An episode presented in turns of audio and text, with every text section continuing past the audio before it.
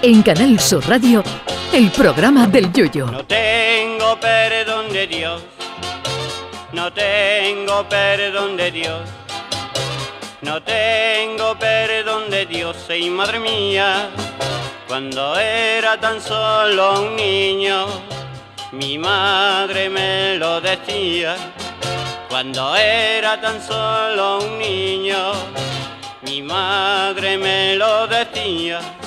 ¿Qué tiempos aquellos en los que uno se vestía elegantemente para ir a cenar? Daba igual que fuera verano o invierno que los caballeros iban con su chaqueta y corbata y las señoras con su vestido para la ocasión.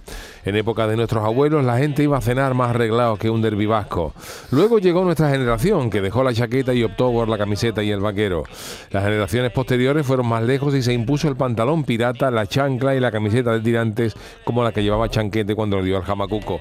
Y la progresión matemática nos indicaba que esto tarde o temprano temprano tenía que llegar. Pues sí, han llegado las cenas donde uno acude a comer completamente en bolas. Por un precio de unos 80 euros uno puede disfrutar de una cena desnudo con personas que no conoce y un menú vegano. Estas cenas han comenzado su andadura en Londres, Berlín, la Toscana italiana y podrían llegar a España a finales de agosto. Espero que en España se celebren en Logroño, Burgos o Ávila porque como a los organizadores les dé por organizar una de estas cenas desnudas en Écija, Córdoba o Sevilla, no vea cómo se te tiene que dar esa cacha de la parte si pegadita el sky del asiento. Hombre, tiene la ventaja de que por el precio de la cena también te hace la depilación del culo, que todo hay que valorarlo. Pero no seré yo quien se apunte a eso.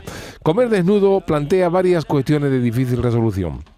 En este tipo de escenas, ¿se obligará a las cocineras a llevar el moño recogido y a los cocineros el uso del gorro para que no caigan pelos en la comida o ya da igual?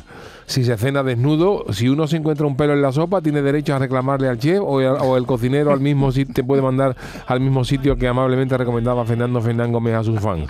Y hablando de sopas, ¿qué sucede si el camarero tropieza y vierte la sopa de picadillo a 46 grados sobre la entrepierna de algún comensal?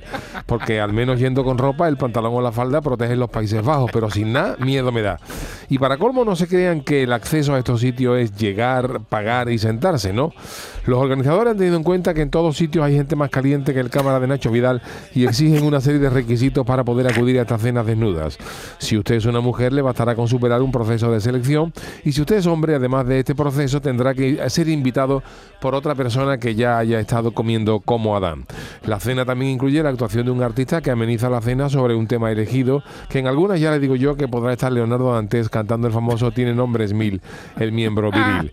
Los organizadores, ingenuos, ellos dicen que quieren evitar todo tipo de morbo. Ay, desconociendo que hay gente más salida que una hernia inguinal que va a esos sitios para ver y que le da igual que le pongan una bichisuaz de puerro que un bollica con mayonesa porque es lo que quiere, es lo que quiere.